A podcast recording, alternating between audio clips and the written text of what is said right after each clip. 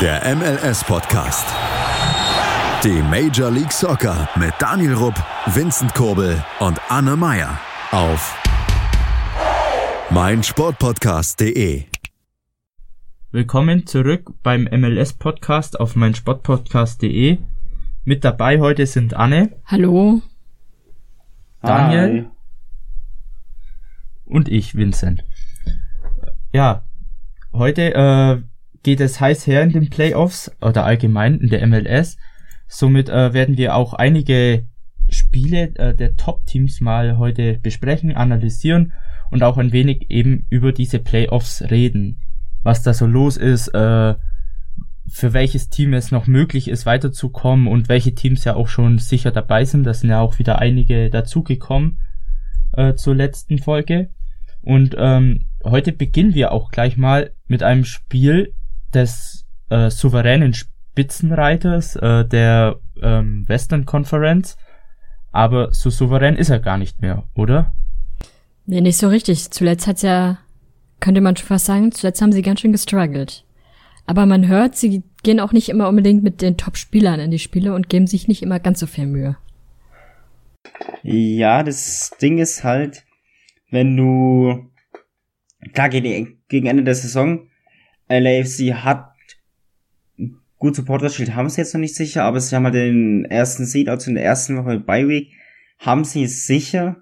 Nur die Frage, die ich mir jetzt natürlich stelle, ist halt wirklich, macht es wirklich so Sinn, jetzt mit Halbgas ranzugehen, eine Top-Spieler zu showen? Auf der einen Seite ja, ganz klar. Bestes Beispiel ist ja jetzt Atlanta. Aber auf der anderen Seite musst du auch überlegen, dass sich das Team immer weiter einspielen muss und wenn die jetzt einen gewissen Zeitraum nicht spielen miteinander oder halt nur im Training zusammen sind und dann auf dem Spiel nicht spielen oder halt nicht diesen gewohnten Rhythmus haben, diese gewohnte Eingespieltheit, dann kann es in den Playoffs ganz schön stark nach hinten losgehen. Und da glaube ich auch, dass LA ein bisschen Probleme haben wird, wenn es dann auch tatsächlich aufs Ganze drauf ankommt. Zumal sie ja die Bye Week haben, heißt, sie brauchen eine Woche lang nicht spielen. Und ich habe irgendwie so, ohne das groß geprüft zu haben, immer den Eindruck, dass die Beiweek manchen Teams ziemlich stark schadet, weil sie dann so ein bisschen aus dem Rhythmus kommen.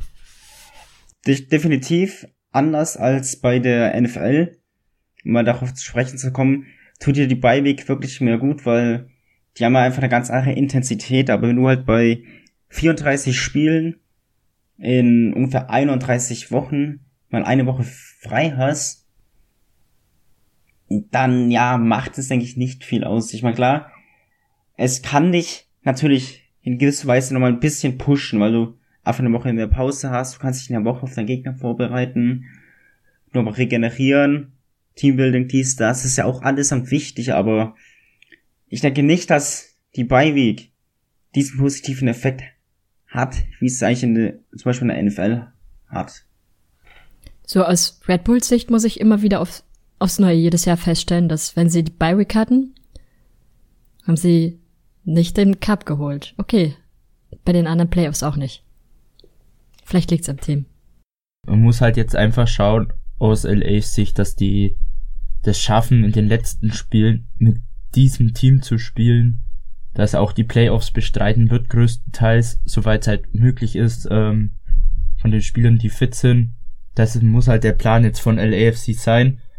Außer sie überraschen halt komplett und das Team ist wirklich so eingespielt, dass die Pause nichts ausmacht.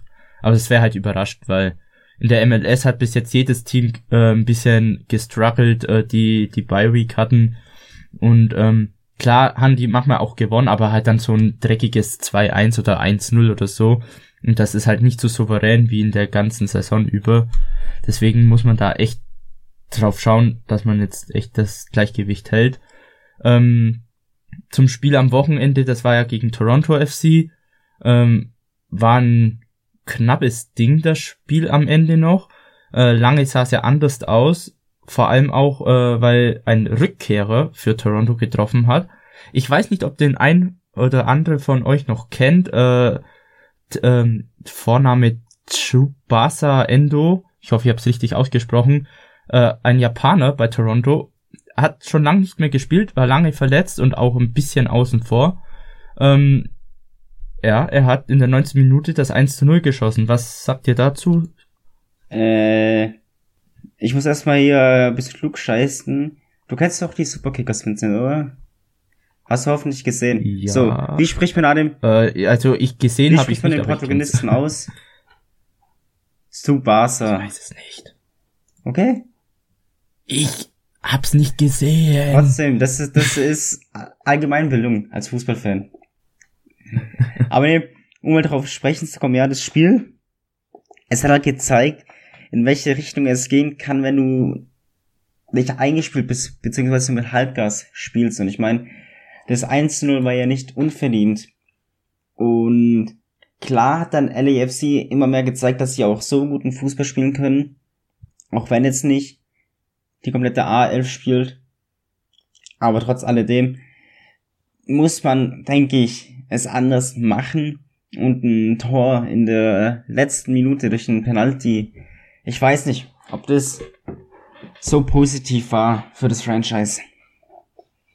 Zumal man aber auch schon anmerken muss, da hat jetzt auch keine CF vom LAFC gespielt, sondern, also gut, wer auf der Bank saß, war äh, Lee Win, aber ansonsten waren das schon auch viele Leute, die sonst normalerweise in der Startelf sind, darunter ja auch Carlos Wähler. Und also die hatten ihre Chancen, aber da fehlte am Ende dann die Kreativität. So richtig gefährlich wirkten sie einfach im letzten Drittel nicht. Und ich habe so den Eindruck, dass das in den letzten Spielen immer wieder der Fall war, dass sie zwar an sich bis zur bis zum Strafraum guten Fußball spielen, aber dann irgendwie reicht das nicht mehr für ja mal eine kreative Aktion, um dann ins Tor zu kommen. Ich glaube, das ist genau das halt, wir, was wir vorhin eben angesprochen haben. Das Team spielt jetzt wieder in Top-Besetzung und die sind eben jetzt nicht so eingespielt, wie man sonst gewohnt ist. Und das war wahrscheinlich auch so ein Spiel, wo die sich erst wieder einspielen mussten in der Besetzung, äh, in der LAFC eigentlich äh, sonst immer spielt. Ähm, und ja, es war einfach mit sehr viel Glück und äh, Verstand dann auch und ein bisschen Mithilfe von Toronto eben, dass man da noch einen Punkt mitgenommen hat.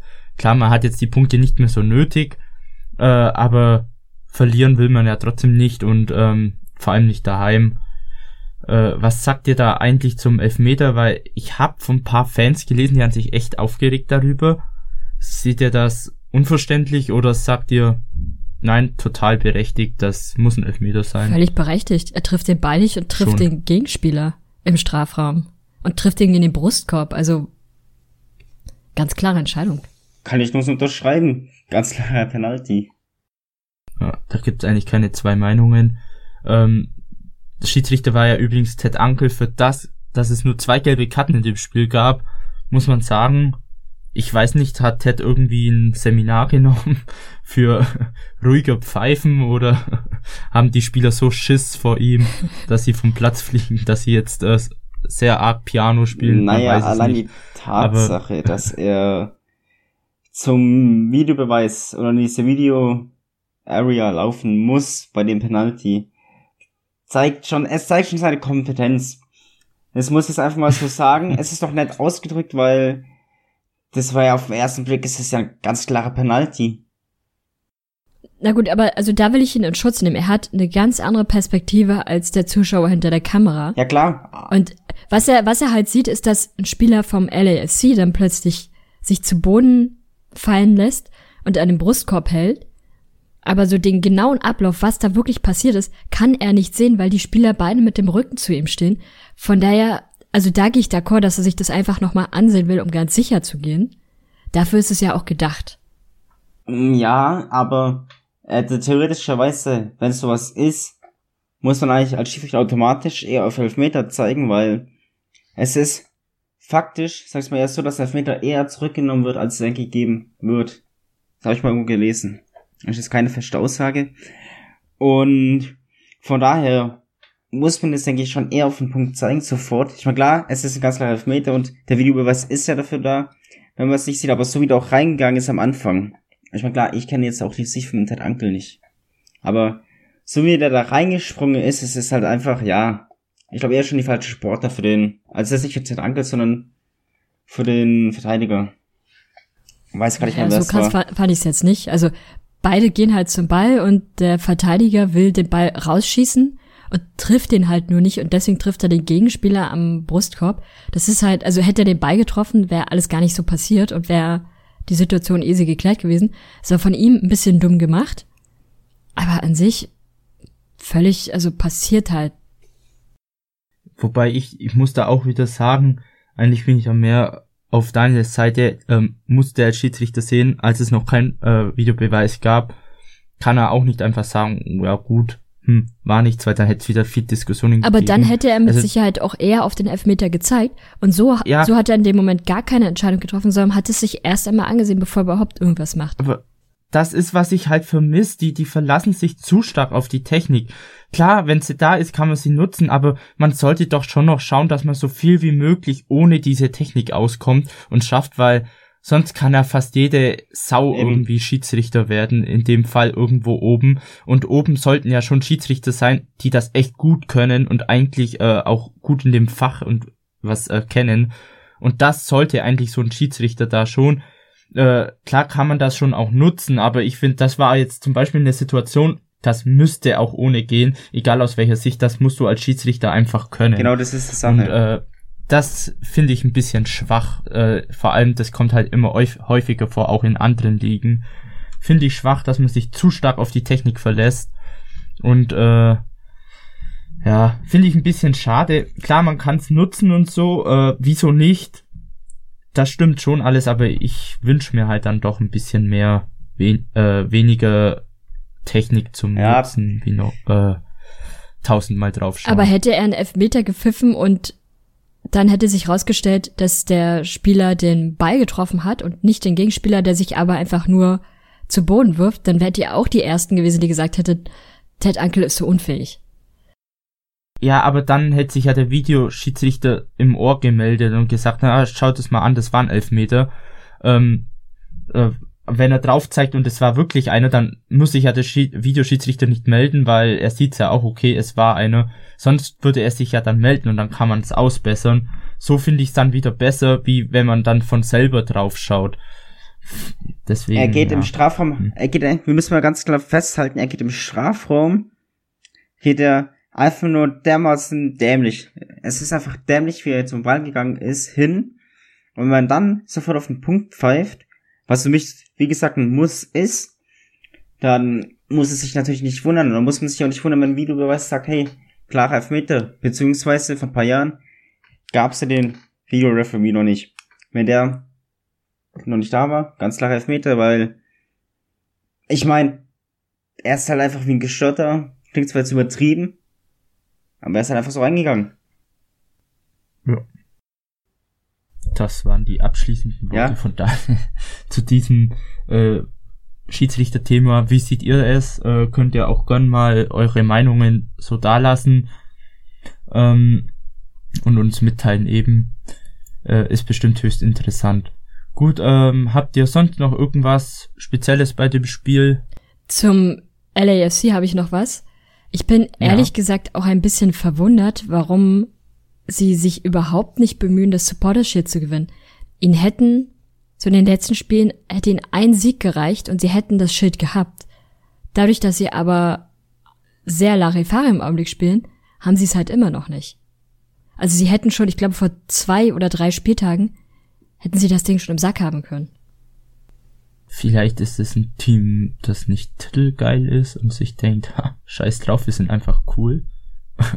und gewinnen am Schluss keinen einzigen Titel, aber sind gut. Ja, das ist, also, du willst doch Titel gewinnen und das ist ja irgendwie auch was für die Fans. Also Supporter Shit ist ja ursprünglich Ja. auch mal gegründet worden, damit die Fans irgendwie noch ein bisschen was haben, worauf sie hinfiebern können.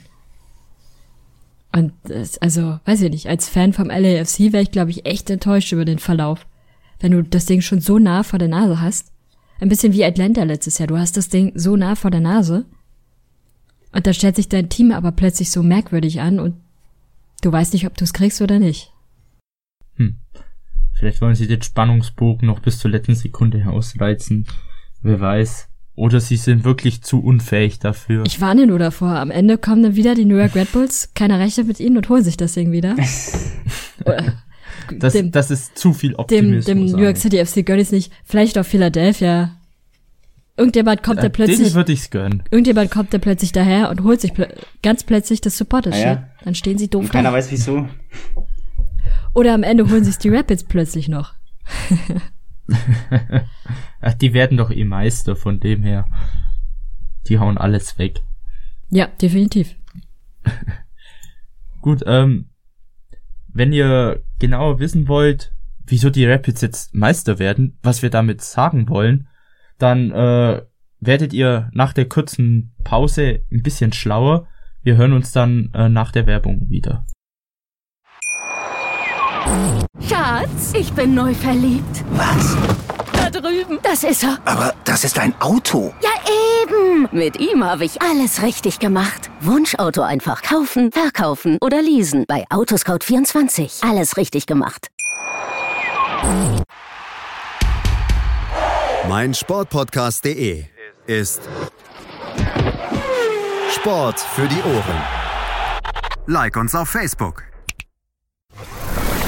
Hallo, hier ist Benny Hövedes. Hallo liebe Hörer, mein Name ist Yannick Lebherz. Ich bin Schwimmer der deutschen Nationalmannschaft. I'm David Coulthard. Die Profis am Mikrofon. Immer und überall. Auf mein Sportpodcast.de. Willkommen zurück beim MLS-Podcast auf meinsportpodcast.de. Ich hoffe, ihr habt die Pause gut überstanden und ähm, Vincent nicht. nun, ja, semi-gut, sagen wir mal so. Denn, ähm, ja, wie gesagt, die Rapids sind auf Meisterkurs. In Anführungsstrichen, muss man dazu sagen, sonst gibt's vielleicht wieder Hate, wer weiß. Ähm, denn sie haben das nächste Spiel gewonnen, le leider gegen Kansas. Ähm, aber da bin ich ja nicht so alleine. Äh, gegen mit Rapids Niederlagen kennt ihr zwar euch ja auch gut aus, oder? Ich sag's Leider. mal so. Wer es schafft, okay, Sporting ist es keine Kunst, aber wer es schafft, die Sounders zu schlagen und natürlich die New York Red Bulls, der hat's verdient, Meister zu werden. Muss ich ganz ehrlich sagen. Und damit, da bin ich, da bin ich auch nicht böse drum, wenn die es schaffen. Das wäre auch so ein Team, mit dem einfach niemand gerechnet hat. Und die drei Leute auf der Welt, die für die Rapids gewettet haben, wären, glaube ich, die glücklichsten Menschen auf der Welt. Ja. Das stimmt Aber absolut. von uns allen dreien hat jetzt das jeweilige Team gegen die Rapids verloren. Das ist die Meisterformel. Diese drei Teams muss man schlagen, um Meister zu werden. Und die Rapids haben sie durchbrochen. Ja, also Aber gut, zu den Rapids Ja. muss man halt schon sagen, die spielen jetzt gerade wieder sehr, sehr stabil. Seit, ja, so seit September. Dazwischen hatten sie eine Niederlage, auswärts in Toronto, haben sie 3 zu 2 verloren, aber ansonsten alle anderen Spiele hatten sie gewonnen, auch auswärts. Also, muss man ihnen lassen. die machen jetzt einen auf San Jose, die ja ein bisschen früher in der Saison plötzlich so loslegten. Die Rapids wahrscheinlich ein bisschen zu spät. Gar Hätten nicht. sie ein paar Die haben noch ja, deutliche Chancen.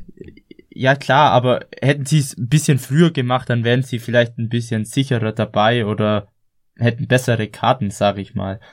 Ähm, aber ja, wie gesagt, äh, es ist noch alles möglich. Äh, es ist eigentlich eine pure Überraschung, weil man ist ja eigentlich ein komplett anderes Spiel von diesem Team gewöhnt, wobei es ja eigentlich ein gutes Team ist. Sie haben gute Spieler. Äh, ein Rubio war eine Saison davor bei Kansas äh, einer der Top-Stürmer. Kai Kamara ist immer für einen Treffer gut, trotz dem Alter. Tommy Smith ist auch immer für ein Eigentor gut oder für ein Tor, äh, je nachdem. Äh, man hat mit Andre Shinyashiki ein Top-Talent äh, geholt, glaube das ist ein Draft-Spieler eben beim MLS Super Draft. Äh, man hat einen echt guten, soliden Kader äh, und man macht jetzt was draus. Und wenn die das halten können, den Kader gar nicht so groß verändern, vielleicht punktuell verbessern, ist das vielleicht auch ein echt gute, gute Überraschung für nächste Saison, für ein Team, das weiter oben mitspielen könnte. Aber es sind ja die Rapids. Ja, dies, diese Saison kommt sie nicht in die Playoffs, ganz klar.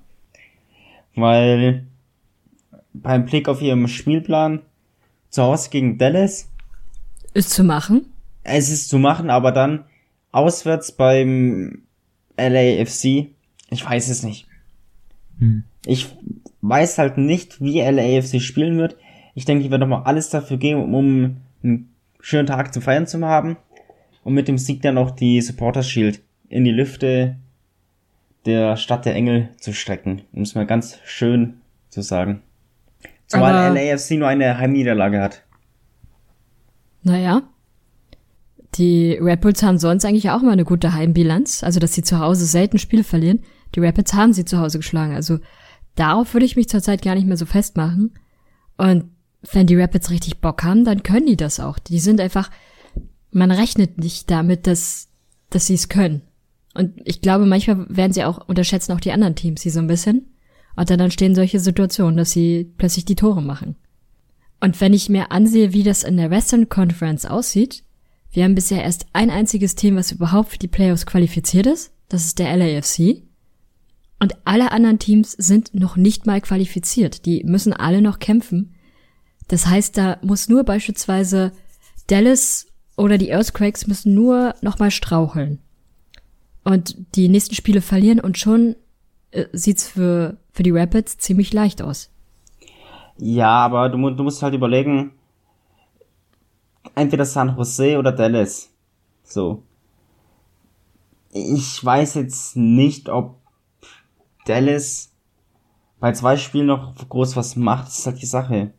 Ich meine, der Fakt ist, die Timbers, äh, nicht Timbers, äh, die Rapids müssen halt elf Tore aufholen. Du gewinnst jetzt, sagen wir mal, 3-0 gegen Dallas. Dann sind es noch vier Tore. Ich meine, klar, vier Tore holst du auch auf, definitiv, aber die Frage ist halt eher, ja, ich glaube einfach nicht dran. Ich meine, so wie jetzt äh, die Tabelle ist, so bleibt's, denke ich, auch. Vielleicht, wenn die, wenn Sporting oder Houston noch mal einen Arsch hochkriegt, eventuell, die haben noch ein Spiel mehr, drei Spiele noch, wird's was. Aber ansonsten, ich meine, Salt Lake City noch San Jose Earthquakes, die haben halt auch noch drei Spiele, von daher. Aber ich bin ganz klar der Meinung, dass Dallas rausfliegt aus dem Playoff-Rennen. Um das mal mit einzuwerfen. Ja, bei denen mache ich mir auch nicht so viel Hoffnungen. Mm, Ich glaube, da, da fehlt dann am Schluss die Erfahrung, was die noch aktuell haben. Das könnte dann das sein, was für nächste Saison dann reicht, dass sie es nächste Saison schaffen. Mal gute Spieler haben sie ja. Aber ich glaube, ja, diese Saison wird es eher knapp. Äh, wegen dem jungen Team denke ich mal, dass da eben das äh, zu den Playoffs nicht reicht. Wer aber auch rausfliegen darf aus dem Playoff-Rennen, ist natürlich LA Galaxy. Hat nichts dagegen. Oh, da hätte ich auch nichts dagegen, aber naja, die haben jetzt gerade 48 Punkte bei 31 Spielen. Heißt also, sie haben vier Punkte mehr als die Timbers mit der gleichen Spielanzahl. Und die Timbers sind das erste Team, was nicht in der Playoff-Reihe wäre. Lass uns hoffen. Ja, also möglich ist es auch. Und ich drücke allen Teams die Daumen, dass sie alle Galaxy noch rauskicken, damit diese Sluttergabe endlich sein Ende hat. Eben. Salt Lake City, zum Beispiel, spielt heute Abend gegen Galaxy. Das ist halt einfach, glaube ich, eher das Battle um, ich sag's mal, um das Heimspiel Ja. in der ersten Woche. Definitiv. Wenn es Salt Lake gewinnen sollte, was natürlich jeder von uns, glaube ich, hofft, dann hat die Galaxy am Wochenende einfach nur um es zu vervollständigen. Die spielen gegen die Whitecaps. Das ist halt, es schmerzt halt Spielen sie auswärts oder zu Hause? zu Hause. Ah. Ich glaube, das ist bei den Whitecaps egal. Die verlieren so oder so. Die Timbers zum Beispiel spielen gegen die New England Revolution. Jetzt in der Nacht von heute auf morgen. Und am Wochenende gegen, oh Gott, das ist ja Not gegen Elend. Sporting Kansas. Diese spielen wiederum, glaube ich, auch die Nacht gegen Minnesota. Also, es zeigt halt wirklich, dass jetzt, ich glaube, in dieser Nacht wird sich einiges entscheiden und ich meine sogar, dass irgendwie es sein könnte, dass dann meine Sounders die Playoffs klar machen. Hoffe ich zumindest. Dann ist es so ein bisschen wie bei den Red Bulls, die, wo ich eines Morgens plötzlich in der Timeline sah, dass sie für die Playoffs qualifiziert sind, obwohl sie überhaupt nicht gespielt Ja. haben. Nur weil ich glaube, Montreal war es ein 1-1 gespielt hatte und damit quasi in der Eastern Conference jetzt nahezu alles entschieden ist. Die einzigen, die noch nicht entschieden sind, ähm, das ist im Augenblick Platz sieben. Das sind im Augenblick die Refs. Aber da sieht's eigentlich auch ganz gut aus. Und wenn die gewinnen, dann dürfte das auch relativ klar entschieden schon sein. Aber ja. Wenn die Timbers, jetzt, erst kommt das Wenn, die Timbers verlieren und San Jose verliert, dann ist Seattle automatisch in den Playoffs, weil beide haben 44 Punkte und spielen noch gegeneinander. Sprich, die können nicht beide 50 Punkte erreichen. Das heißt, was hoffen wir natürlich? Dass die Timbers verlieren und San Jose verliert. Zumindest hoffe ich das. Aber ich würde sagen, wir sind völlig vom Spiel abgeschweift und ich meine, ich will mindestens ein bisschen Leiden sehen. Oder Anne? Also ich wäre jetzt gar nicht mehr aufs Spiel zurückgekommen. Ja, doch, da war eine Szene, über die ich unbedingt mal, mal reden es will. Es gab eine Szene, über die muss man reden.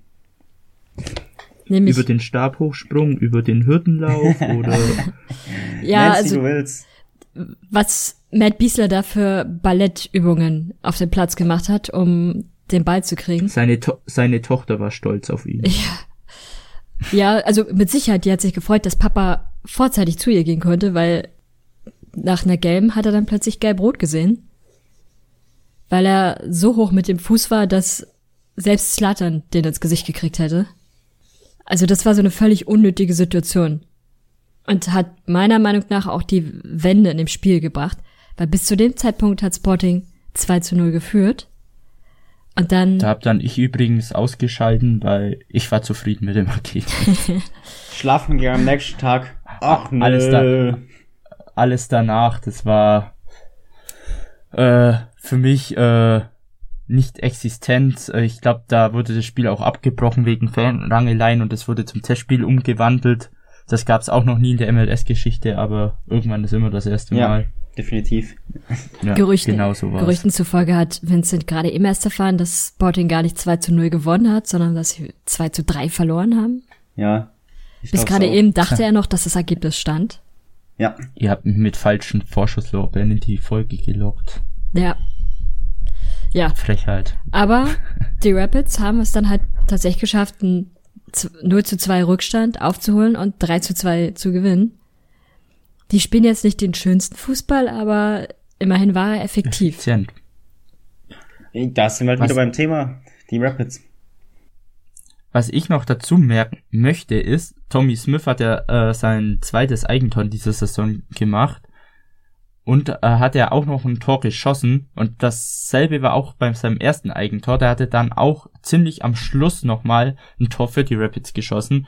Also er gleicht auch immer wieder sein, seinen Fehler, sage ich jetzt mal, aus. Und ähm, ja, kann man loben, sieht nicht so schlimm aus, aber sieht trotzdem auch lustig in der Statistik aus. Also wenn man äh, Hardware D-Fehler ausgleichen würde, die ihr machen würde, das ist halt so Water Shield. Grüß gerne an der Stelle raus. Äh, habt ihr da noch was zu dem Spiel? Groß. Nö, nö. Ich meine, die Tore, auf die muss man jetzt nicht groß eingehen. Waren jetzt keine besonders schönen Tore. Außer natürlich der Fallrück, doch der Fallrückzieher von Kay Kamara. Oh, stimmt. Da fand den ich den darf man nicht vergessen. Ich fand den Sporting-Spieler total geil, der sich hinwarf, ganz theatralisch. ja. Und dann mit dem Schiedsrichter darüber diskutieren wollte, dass der Fuß ja hoch wäre und das ja gefährliches Spiel gewesen wäre.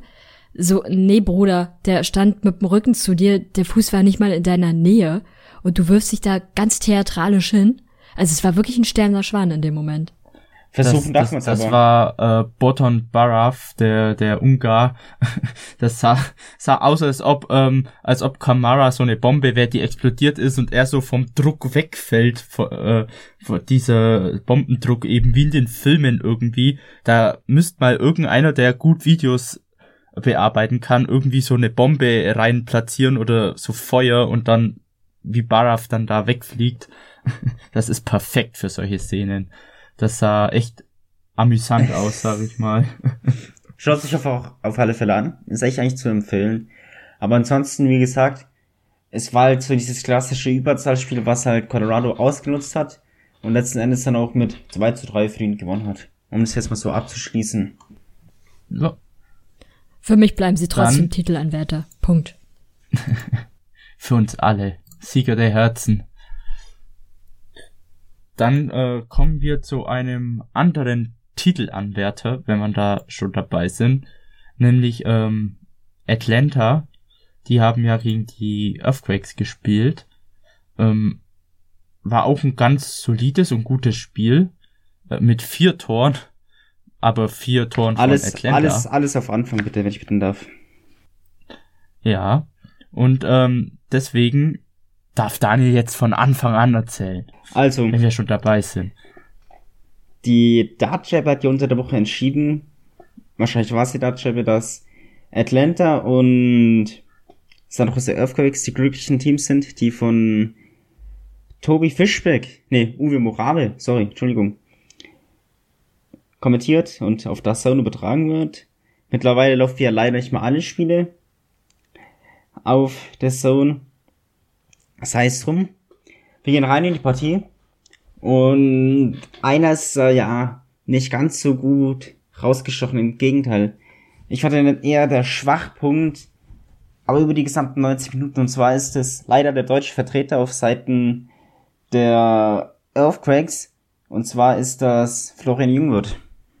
Zum einen in der vierten Spielminute der Schuss von Murren, der dann unglücklich von Jungwirth abgefälscht wird ins Tor. Das ist schon mal Punkt eins und dann geht's halt weiter, dass es viele individuelle Fehler von ihm gab. Ja. Wobei das Tor von Mirren trotzdem sehr cool es war, war, fand ansehlich. ich. Also, ja, es war ein gutes Tor. Natürlich unglücklich abgefälscht. Definitiv. Und, ja, keine, kein Spiel für deutsche Spieler fand ich. Ähm, ich fand auch ehrlich gesagt auch Kressel eher Bau in dem Ja. Spiel. Dazu komme ich gleich nochmal zu sprechen, zu Kressel viel mehr. Wer Ja. dafür für mich erst so Spieler des Spiels war. Und das ist mal gleich am Anfang mit einzubauen, ist halt Vega. Also der Torhüter Mhm. von den Earthquakes. Also Daniel oder Daniel Vega. Der hat die ganzen 90 Minuten über eigentlich solide gehalten und konnte bei den Toren einfach nichts machen, definitiv. Und das 1-1, da schlägt er einfach den langen Ball und Espinosa nimmt ihn mit und dann am Ende ist es der Keeper auf der anderen Seite, Gusan, der halt den Fuß dran hat und deswegen ins Tor reingeht. Ja, aber der Espinosa, den ich gerade eben erwähnt habe, der hat jetzt nicht so lange gespielt. Um genau zu sein, 34 Minuten. Dann ist er mit Gelb-Rot vom Platz geflogen. Gelb-Rot ist glücklich, definitiv. Für mich ist es eine ganz klare rote Karte, weil ich weiß nicht mehr, wen es war, den tritt halt einfach dermaßen nur am Schenkel oder an der Wade, unteren Wade. Das ist eine klare Tätigkeit. Ich weiß, ich habe ihr das gesehen, Vincent. Ja, schon. Wie siehst du, oder wie siehst du das? Bist du auch bei Rot? ähm, ja, kann, kann man schon geben. Ähm, ich, was, was will man da sagen? Äh, der, der tritt da klar drauf. Also, ähm, ich habe auch erst gedacht, er meinte dass das erste Schückerchen oder was das war, dachte ich, was, das ist doch die Brot, aber danach ist halt voll drauf getreten und da kann man nichts anderes pfeifen, meiner Meinung nach. Die Kommentatoren waren in der Situation übrigens auch ganz witzig, weil die ähnlich wie Vincent auch zuerst dachten so, hä, wieso kriegt er denn jetzt noch eine gelbe Karte? Und dann wird die Mhm. erste Wiederholung gezeigt und man sieht erstmal nur eine Kleinigkeit, die eigentlich, also die wäre auf keinen Fall kartenwürdig gewesen und beide so sehr verwirrt, warum sie, warum es dann dafür jetzt eine gelbe Karte geben soll. Und dann erst kommt die Situation, dass er auf den am Boden liegenden Spieler eintritt. Also er tritt nicht auf ihn ein, sondern er tritt auf ihn sozusagen. ist der Berliner Slang, oder? Und ja, dann, dann waren sich beide auch sehr, sehr einig in dem Moment. Ja, definitiv, aber es gab noch eine andere Szene, die war kurz davor und Kressel lag auf einmal auf dem Boden und hat sich ans Knie gefasst und ich bin jemand, wenn ich sehe, dass Spieler sich ans Knie fassen, kriege ich ja, da läuft mir ganz schnell eiskalt der Schweiß runter. Weil Kressel ist jemand, der mal locht abartig. Also das ist wirklich jemand auch, der eine richtig gute Athletik hat und wenn der halt mal liegt, dann ist es eigentlich was Ernstes und ich muss sagen, ich war erleichtert und musste nicht anfangen mit weinen, als ich es gesehen habe, dass Gressel weiterspielen kann. Aber Daniel hat kurz darauf geweint. Ja, weil Vega in der 48. Minute gelb gesehen hat für Zeitspiel. In der 48. in der 48. Minute. Ich meinte eigentlich Martinez, aber nochmal kurz zu Vega. Ich war, als du meintest, ah, mein Spieler des Tages, ich war schon gespannt, wen du sagst, weil für mich auch ganz klar Vega der Mann des Tages war. Wie unglaublich stark der gehalten hat. Und also, die Tore, die dann gefallen sind, sind in der 90. und 92. Minute gefallen. Und Ja. also das in der 90. Minute war ganz klar Florian Jungwitz schuld. Da konnte Vega einfach Defini- gar nichts mehr machen. Und das in der 92. Minute, ja, also Da muss, da muss man aufmachen. er, er konnte sowieso nichts anderes machen, als noch entgegenlaufen und versuchen, da Ja. das kleinste Übel draus zu machen. Die ganze Verteidigung hat in dem Fall völlig versagt. Aber also großartige Leistung, muss man ihm lassen. Aber jetzt muss zu der Szene kommen, die entscheidend für die Playoffs ist, weswegen Atlanta auch nicht gewinnen wird, und zwar Martinez prallt mit Martinez zusammen, also Josie Martinez prallt mit Pitti Martinez zusammen und Martinez liegt am Boden. Martinez kann weiterspielen? Nein. Also Josie Martinez bleibt liegen und Pitti Martinez kann ganz normal weitermachen. Und Martinez wird erst behandelt, geht raus, spielt dann weiter und man muss dazu sagen, er hat jetzt in 16 aufeinanderfolgenden Spielen getroffen. Also eigentlich ganz klar MVP-Kandidat, Anwärter, weil die Leistung, das ist einfach eine abartige Leistung, wenn du 16 Spiele in Folge ins Tor triffst. Nur, ich muss ja mal ganz klar sagen, du bist ganz klar in den Playoffs und da verstehe ich Frank de Boer nicht. Al- Also Entschuldigung, aber das ist doch einfach mit das Dümmste, was du machen kannst. Du siehst, ein Spieler hat sich verletzt. Du bist sicher in den Playoffs. Du kannst die nächsten beiden Spiele mit 30-0 verlieren. Du bist sicher in den Playoffs. Und das, ja, das ist egal, was, wie gesagt, passiert. Du bist sicher in den Playoffs. Du hast die Postseason, hast du zu 100% erreicht. Punkt eins. Dass du dann Martinez nicht auswechselst, also es geht nicht. Ich meine, der Typ ist seine Lebensversicherung. Und ich meine, wenn du jetzt dieses eine Spiel verlierst, wo du halt deinen Stürmer rausnimmst, dann ist es halt so. Ja und?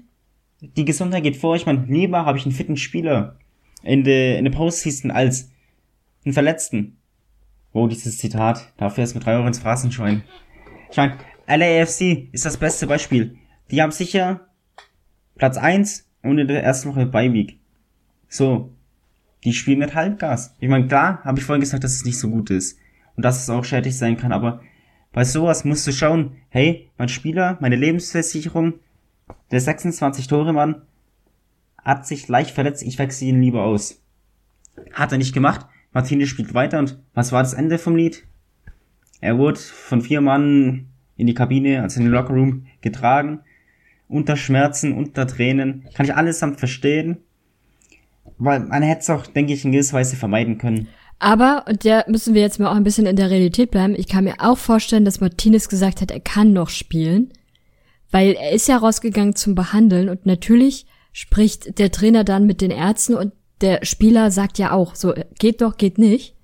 Dann musst du aber den ich- Ärzten, ich kann also mir- irgendeiner von diesem Medical Stuff, musst du aber dafür auch zur Rechenschaft ziehen. Nee, aber also wenn Martinez sagt, es geht noch, und davon gehe ich fast aus, dass er das gesagt hat, weil er unbedingt noch ein Tor machen wollte, um seine, um seine ist- Linie nicht zu reißen. Das ist aber eher so ein Ego, das auch nicht sein darf. Genau, aber Ich das mein, ist, also das traue ich, denk, ihm halt zu. Ja, das hat er wahrscheinlich auch gesagt, aber da muss ein De Boer trotzdem sagen, ja, nee, nein, geht nicht. Aber du kannst nicht in den Kopf des Spielers schauen und du siehst nicht, wie groß ist der Schmerz jetzt tatsächlich. Ja, und, und kann du er siehst trotzdem, dass er sich verletzt hat. Und ich meine, die Ärzte sagen auch, ja, hey, er sollte eher raus, denke ich. Und ich meine, ein Arzt, der hat Medizin studiert, der hat sich gefühlt 20 Jahre lang nur damit beschäftigt, mit Sportverletzungen.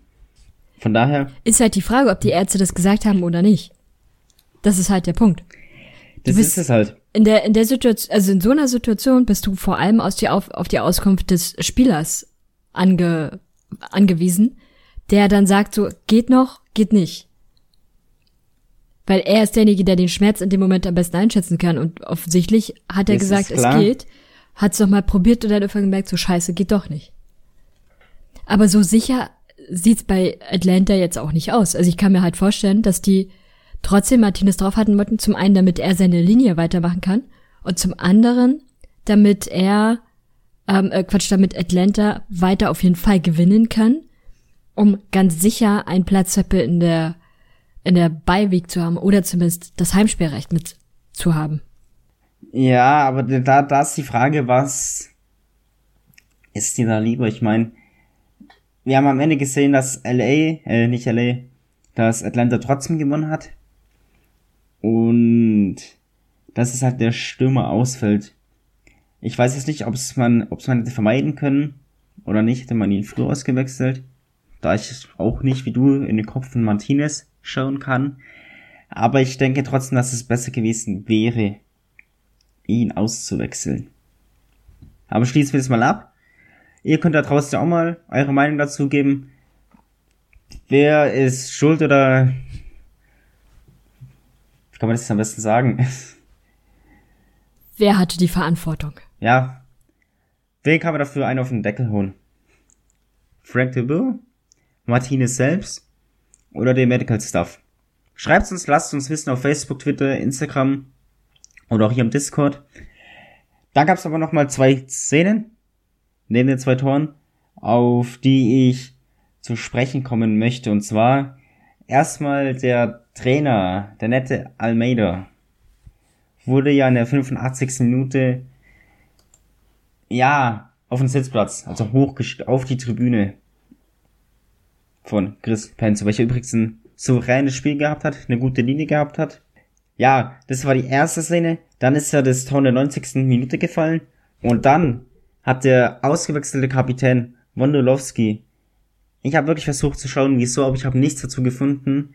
Die rote Karte gesehen. Er war wie gesagt ausgewechselt bereits seit 30 Minuten, aber sieht halt rot. Und ich habe mir dreimal die Wiederholung auf der Zone angeschaut. Ich habe nicht herausgefunden, warum das jetzt so war. Wenn ihr das jetzt gerade draußen wisst, lasst es mich bitte gerne wissen, weil es interessiert mich wirklich, weil ich habe ja nichts gesehen und ich meine, klar, vielleicht hat er jetzt einen vierten offiziellen oder so beleidigt, kann ja jederzeit sein. Aber es war echt schön zu wissen, auch weil ich jetzt gerade bei den bei der Timeline beziehungsweise es beim Ticker nichts herausgefunden habe oder nicht schlau draus wurde. Aber ansonsten ja, wie gesagt, haben noch das 3-1 San Jose muss aufmachen. Passiert auch. Und dann macht halt Pitti noch das 3-1. Und sorry, dass ich jetzt ein bisschen so das Rüde übernommen habe in den letzten Minuten. Aber es waren einfach die Szenen, die man, glaube ich, in den Highlights nicht sieht, oder? Also die Tore sieht man.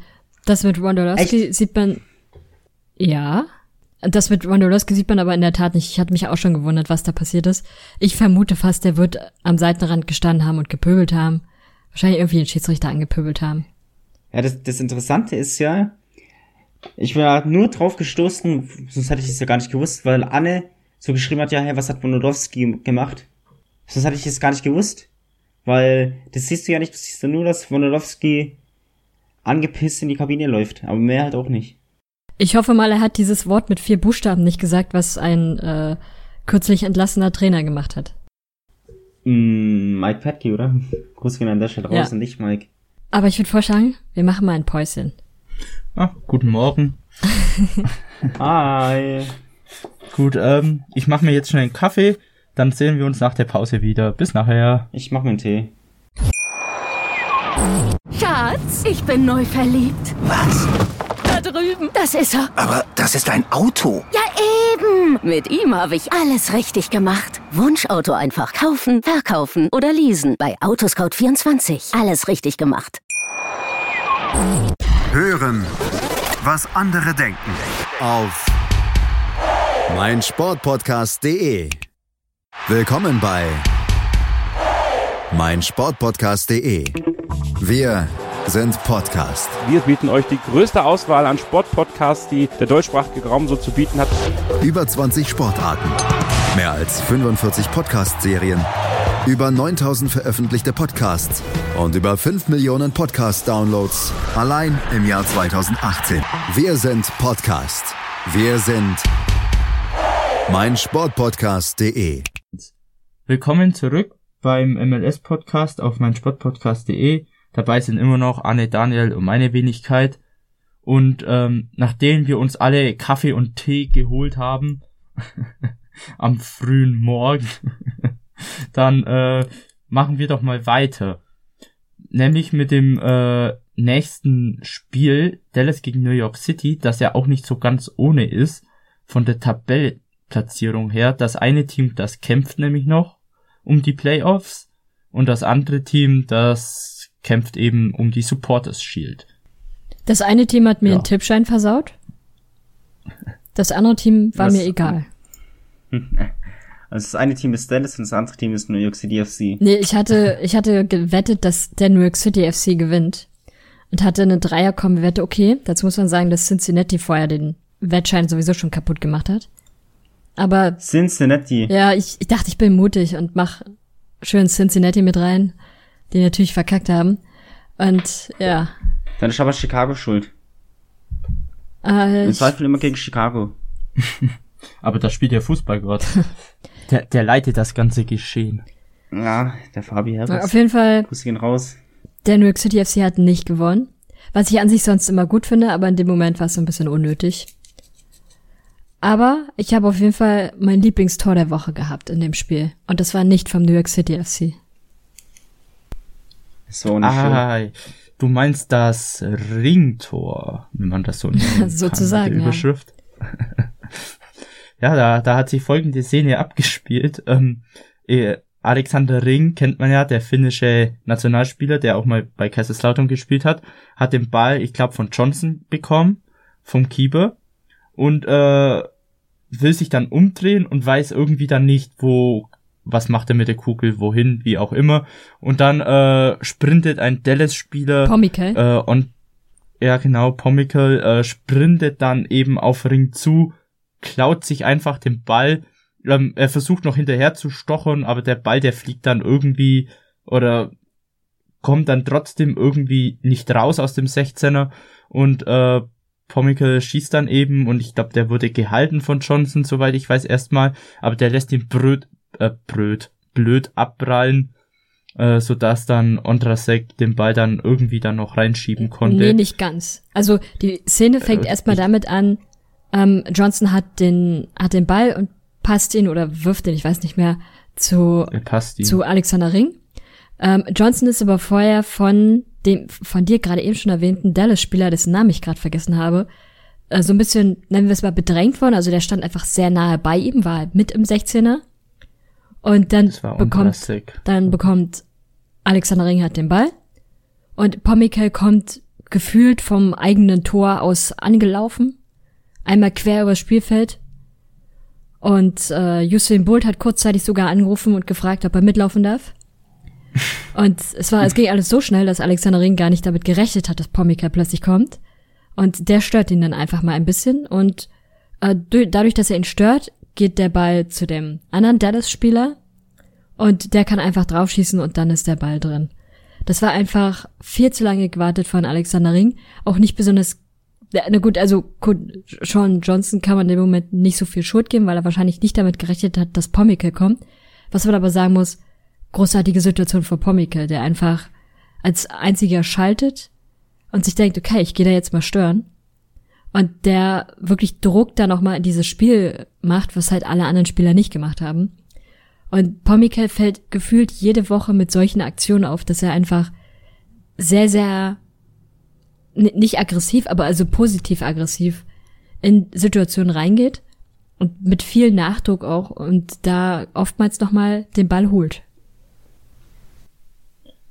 Vor allem muss man ja auch sagen, dass äh, Pommikel erstmal gar nicht Stammelf gespielt hat, der ist ja nur äh, wegen einer Verletzung von Servina eingewechselt worden. Ähm, er hat jetzt wohl damit auch bewiesen, dass er vom nächsten Spiel von Beginn an ran muss ähm, hat mich eh gewundert, dass er das nicht äh, schon in diesem Spiel gemacht hat. Äh, auch, es gab auch zwei Verletzungen auf der New Yorker Seite. Tinnerholm und Parks mussten auch verletzt raus. Hoffen wir mal allen, dass bei allen drei nichts Schlimmeres ist soweit. Ähm, ich habe jetzt auch noch nichts Näheres gelesen von den Verletzungen. Ähm, ihr wahrscheinlich auch nicht, denke ich mal. Nö. Und ja, sonst muss man auch noch äh, würde ich auch noch gern dazu ne nennen, dass Ondrasek äh, mittlerweile sehr gut ins Spiel kommt. Der hat ja am Anfang von der Saison kaum gespielt, bis äh, eigentlich so gut wie nie. Ähm, man hat ihn irgendwie schon als deinen Fehleinkauf abgestempelt, bei den Fans zumindest. Ähm, die waren schon ein bisschen hype bei seiner Verpflichtung, aber die haben ihn dann schnell abgestempelt, weil echt nichts kam. Aber jetzt so gegen Ende der Saison bekam er immer mehr Einsätze und hat dann auch schon fünf Tore geschossen. Ähm, ich glaube, seit August sozusagen spielt er etwas regelmäßiger und da hat er dann seine fünf Tore gemacht und das ist, finde ich, solide. Ähm, ja, ich hoffe mal, dass er dann so weitermacht, weil ich würde es ihm gönnen. Es ist ein super sympathischer Spieler, wenn man ein bisschen äh, bei seinen Social Media Accounts reinguckt, der kommt zumindest sympathisch rüber. Sonst äh, muss man noch sagen, New York City hat mir spielerisch, waren die meiner Meinung nach ähm, überlegener wie Dallas, aber Dallas war jetzt auch nicht komplett scheiße, würde ich sagen, äh, abgesehen von den Fans, die wieder viel zu wenig waren und diesen verdammten Trompeter. Stimmt's, Daniel? Hör mir auf, und jetzt, ich habe die Highlights angesehen. Es ging keine 20 Sekunden, hätte ich am liebsten ein Messer genommen, wie meine Ohren ausgestochen, so hat es genervt. Zugegebenermaßen, die leichtere Option war einfach die Highlights auf Stumm zu schauen. War irgendwie angenehmer. Ich weiß nicht, wie es euch ging. Absolut. Aber ja, es ist halt tatsächlich mittlerweile nur noch nervig, so Google Sailors wie es ja 2010 in Südafrika am Trend waren, in Stadien. Du, du guckst dir halt so die Highlights und siehst hinterm Tor neben den Trommler einfach so ein Typ mit so einem goldenen Teil äh, und hörst die Trompete, denkst dir, das ist er, der Trompeter, der verdammte Trompeter. Und äh, kleiner Pro-Tipp an euch, wenn ihr Highlights von äh, Heimspielen von Dallas und Houston anschaut, macht es nicht oder eben nur auf Stumm. Das ist so ein Texas-Ding, oder? Ja, das ist nur ein Texas-Ding angeblich. Äh, eure Ohren Austin, werden bluten. Ja, und das wollte ich auch sagen. Ich bete für Austin, dass sie Trompeten verbieten im Stadion. Es ist nur für die Zuhörer und für die Fans was Gutes, diese Teile da nicht reinzutun. Ähm, am Schluss gibt's dann noch Geigenspieler oder was weiß ich, auf was die Fans kommen. Äh, aber schlechte Geigenspieler. Oder so ein Klavierspieler mal im Stadion. Einfach kommt man mit so einem Flügel, mit so einem Wrack und spielt dann schön. Genau. Ähm, sonst das 1 zu 0 äh, ist schon ziemlich früh äh, für New York City gefallen durch Valentin, äh, Valentin Castellanos. Äh, City ist dann somit früh in Führung gegangen, hat auch die Führung äh, ziemlich lang oder fast eine Stunde gehalten. Ähm, sonst muss man sagen, sind sie auf einem sehr guten Weg eben äh, den Platz eins im Osten zu verteidigen oder auch zu halten bis Saisonende, aber da ist noch nichts äh, entschieden. Äh, wir hoffen mal alle, dass Philadelphia das Ding macht, weil das so aktuell unsere sympathischste Option ist. Aber wie auch Anfang schon angesprochen, da ist ja auch noch viel möglich, wenn LAFC weiterhin so schlampig spielt, wegen Supporter Shield. Äh, ja, da darf man dann eben gespannt sein. Äh, habt ihr noch irgendwie was zum Spiel? Ähm, zum Thema Trompeter. Meine Grüße gehen in dem Fall einfach mal an Tom McHawk, der Trompeter bei den Fans der New York Red Bulls ist. Ein super cooler Typ ist und der ordentlich trompeten kann. Aber bei dem nervt das nicht. Und ich habe übrigens auch die Highlights extra nochmal wegen diesem Trompeter angehört. Und man hört ihn irgendwann nicht mehr, also so zum zweiten Teil hin. Es ist ja, ganz entspannt. Mit Recht. Und das ist, also in dem Fall wollten die, glaube ich, einfach auch nerven.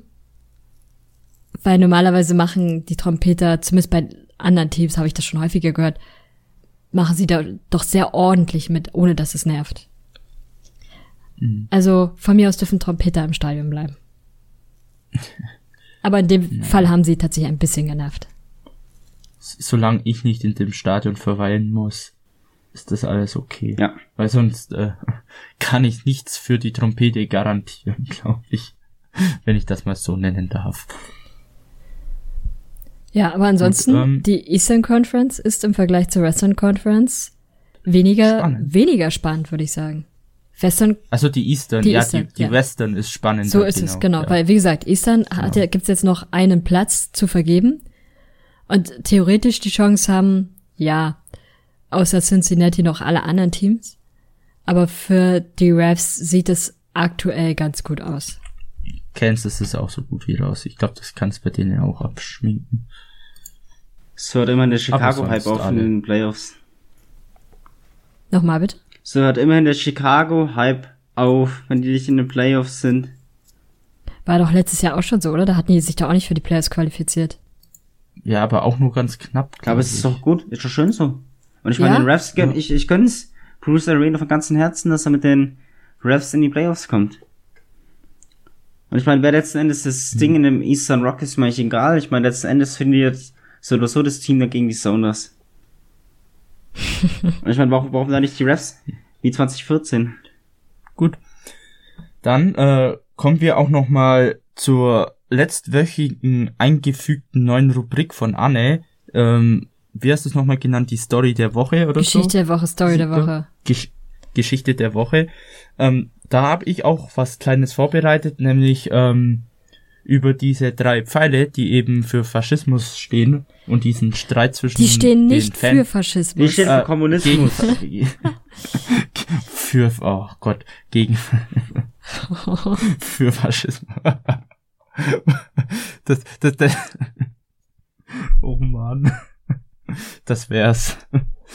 Die MLS-Fans sind für Faschismus. Nee, äh, die stehen natürlich nicht für Faschismus. Ähm, da gab es eine Annäherung, nämlich äh, wie es äh, auch in mehreren Artikeln, ich beziehe mich jetzt vor allem auch auf die äh, MLS-Seite, Artikel gab es eine Telefonkonferenz zwischen den Führungskräften und eben diesen ähm, für äh, ja diesen Supportergruppen eben äh, und diese Unterstützergruppen, ich glaube Portland Timbers und Seattle Sounders hauptsächlich waren das eben, weil da auch äh, sehr viel los war, wie wir beim vorletzten, nee, letzten Podcast gehört haben, ja. Da sind ja Fans aus dem Stadion gegangen bei Seattle. Ähm, Gibt es da eben Annäherungsversuche, dass man sich darauf eben einigen möchte und äh, ja, nach gemeinsamen Diskussionen eben Somit äh, hat man dann auch erstmal äh, ja was gemeinsam geregelt eben, hat sich dann eben äh, überprüft, ob das eben fantechnisch okay ist, das Verhaltenkontext eben, ob das alles äh, korrekt ist. Und ähm, andererseits hat die MLS dann halt auch ein bisschen versucht, ähm, das Ganze ein bisschen auseinander, dass das eben nicht irgendwie ausartet und noch schlimmer wird. Und man kann jetzt echt nur hoffen, dass ähm, da erstmal keine weiteren großen oder größeren Aktionen gibt, die irgendwie ausarten. Das sollte es auch erstmal nicht sein. Und zum anderen ähm, sind diese Flaggen ja was Gutes oder halt in dem Fall eigentlich ja nichts so was Schlimmes wie zum Beispiel Flaggen für Faschismus, die im Wesentlichen schlimmer wären. Ähm, da kann man dann mal hoffen und ich hoffe auch, dass diese Flaggen mit diesen drei Pfeilen weiterhin im Stadion sind, weil ich finde, das muss rein oder das kann man machen und ähm, die MLS, die macht ja auch sehr viel zum Beispiel für das haben wir auch schon mal erwähnt für äh, eben, äh, glaube Brustkrebs haben sie ja Aktionen, da haben sie die Bright Night, ähm, eben dieses Childhood Cancer und so. Und äh, wenn man das macht, dann kann man auch ähm, gegen Faschismus und glaub Rassismus und so äh, genauso gut Aktionen bringen, meine Meinung, oder wie seht ihr das? Mm, ich bin ein bisschen zwiegespalten. Ich bin zwar selber einer, der ganz klar gegen Faschismus ist, aber du musst ganz klar sagen, dass du dann gegen alles, was politisch ist, nicht mehr oder weniger stemmen musst. Und das Wichtige oder Regel Nummer eins ist ja, was auch den Sport für mich ein Stück weit ausmacht, ist halt einfach, dass du wirklich sagst, ja, hey, Politik und Sport trennen. Ganz klar, wenn du das mit dem LGBTQ machst, das ist was gesellschaftliches, das hat für mich auch null mit Politik zu tun. Oder Kick Child Cancer, weil das kann ja eigentlich jeden von uns treffen, aber gerade was Faschismus angeht oder auch Kommunismus, was ja, also Linksextremismus und Rechtsextremismus, da musst du, denke ich, eher was finden, wo du Aktionen gegen beide Seiten machst, weil immer nur eine Seite zu beleuchten ist zwar auch schön, aber dann kommt ganz schnell Wind von der Gegenseite. Die sagt ja, hey, schau doch mal auf die. Und das hast du halt bei den anderen Themen nicht, das hast du halt bei LGBTQ nicht, das hast du aber auch bei Gay Childhood Cancer nicht. Mm, hm. Jein. Also die Sache ist ein bisschen komplizierter, finde ich. Das Problem ist, ähm, Politik ist Gesellschaft und Gesellschaft ist Politik und Fußball ist auch was Gesellschaftliches und auch was Politisches. Sobald Menschen in einem Raum sich befinden, spielt automatisch Politik immer mit, weil sich Menschen irgendwie verständigen müssen und die Einigung darauf, welche Regeln man hat, sind nun mal Politik. Das ist halt, deswegen kann man nicht immer pauschalisieren, Politik raus aus dem Stall, weil beispielsweise in dem Moment, in dem darüber diskutiert wird, wer der nächste Capo werden soll, ist das auch schon Politik. Und selbst wenn du beispielsweise eine Pride Flag irgendwo ranmachst, ist das auch Politik, weil es was Gesellschaftliches ist, aber eben weil es auch was Politisches ist. Daniel, warum ähm, schreibst du jetzt halt? äh, ja gut. Fühlt sich da jemand ein bisschen ich sag was so. Nicht fair behandelt? Ich sag was so. Ich bin ja wirklich jemand, der liebend gerne einen Podcast diskutiert, aber wenn es zum Thema Politik geht, gibt es gewisse Menschen, die das natürlich auch studieren und mit denen man darüber, glaube ich, nicht diskutieren sollte, muss man nett auszudrücken. Für diejenigen, die es nicht wissen, ich studiere Politikwissenschaften. Aber, also, um da mal auf dieses Iron Front Zeug zu kommen. Die MLS hat heute oder vor wenigen Stunden bekannt gegeben, dass dieser Bann aufgehoben wird. Und der Punkt ist halt, sie hatten es einfach als politische Meinungsäußerung gewertet, aber jedes Mal, wenn sozusagen die MLS eine Aktion gegen Homophobie machen würde, was ich übrigens auch völlig unterstütze, ist das genau so eine polit so politisches Statement, ein gesellschaftliches Statement, wie auch die Iron Front. Und das ganze Thema wäre niemals so hochgekommen und wäre niemals international besprochen worden, wenn die MLS diesen, diese dämliche Verbannung gar nicht erst gemacht hätte. Das ist sozusagen dieser, Stry dieser Barbara Streisand-Effekt gewesen. Du willst was verhindern, weil du es irgendwie doof findest, aber am Ende fällt es dir auf die Füße, weil plötzlich noch mehr Menschen überhaupt erst darauf aufmerksam werden, die sonst nie was damit zu tun gehabt haben. Und ich glaube, ein Großteil der Amerikaner hätte Iron Front als solches gar nicht gekannt, was übrigens äh, in der, äh, bis 1933 in Deutschland sozusagen ein antifaschistisches Symbol war und dann von den Nazis verboten wurde.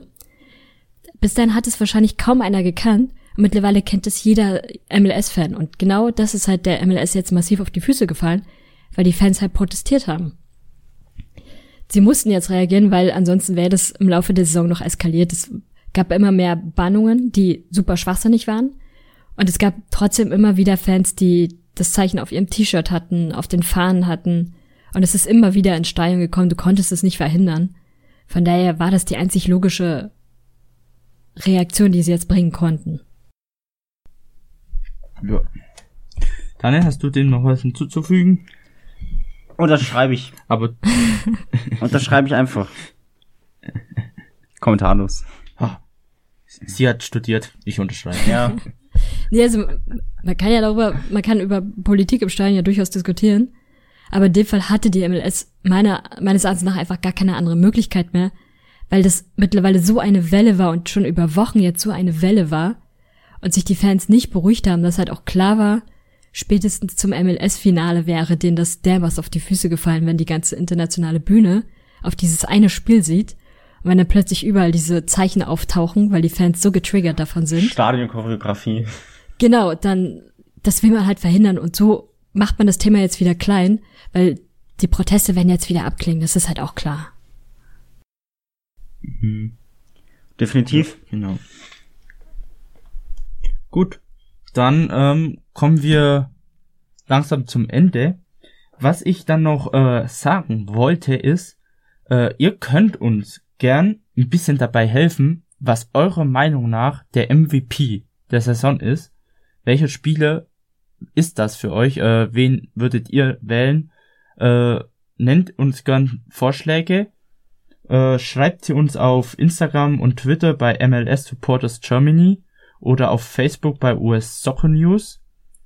Ähm, oder auch gern in unserem Discord-Server könnt ihr auch gern was da lassen, euren Tipp schreiben. Der Link ist eben in der Beschreibung. Und ähm, dann werden wir nächste Woche mal darüber ein bisschen diskutieren, äh, eure Vorschläge auch mit einbinden und ähm, dann könntet ihr eventuell vielleicht erwähnt werden. Uh, welche Ehre. Wenn ihr und ja, sonst äh, ja gibt uns auch gerne Feedback, auch bei den genannten äh, Kanälen, Seiten auf Social Media. Ähm, dann hören wir uns nächste Woche wieder. Habt ihr noch ein kurzes Schlusswort? Auf Wiederhören. Tschüss. Auf Wiederhören. Uh. Wir sehen uns nächste Woche. Gut. Dann bis nächste Woche. Ciao. Schatz, ich bin neu verliebt. Was? Da drüben. Das ist er. Aber das ist ein Auto. Ja, eben. Mit ihm habe ich alles richtig gemacht. Wunschauto einfach kaufen, verkaufen oder leasen. Bei Autoscout24. Alles richtig gemacht. Der MLS-Podcast. Die Major League Soccer mit Daniel Rupp, Vincent Kurbel und Anne Meyer auf meinsportpodcast.de. 90 Minuten, zwei Teams, pure Emotion. Es geht wieder los. Die Fußball-Bundesliga auf meinsportpodcast.de.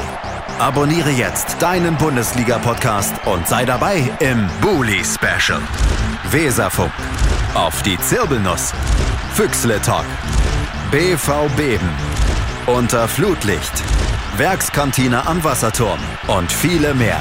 Die Fußball-Bundesliga auf meinsportpodcast.de. Schatz, ich bin neu verliebt. Was?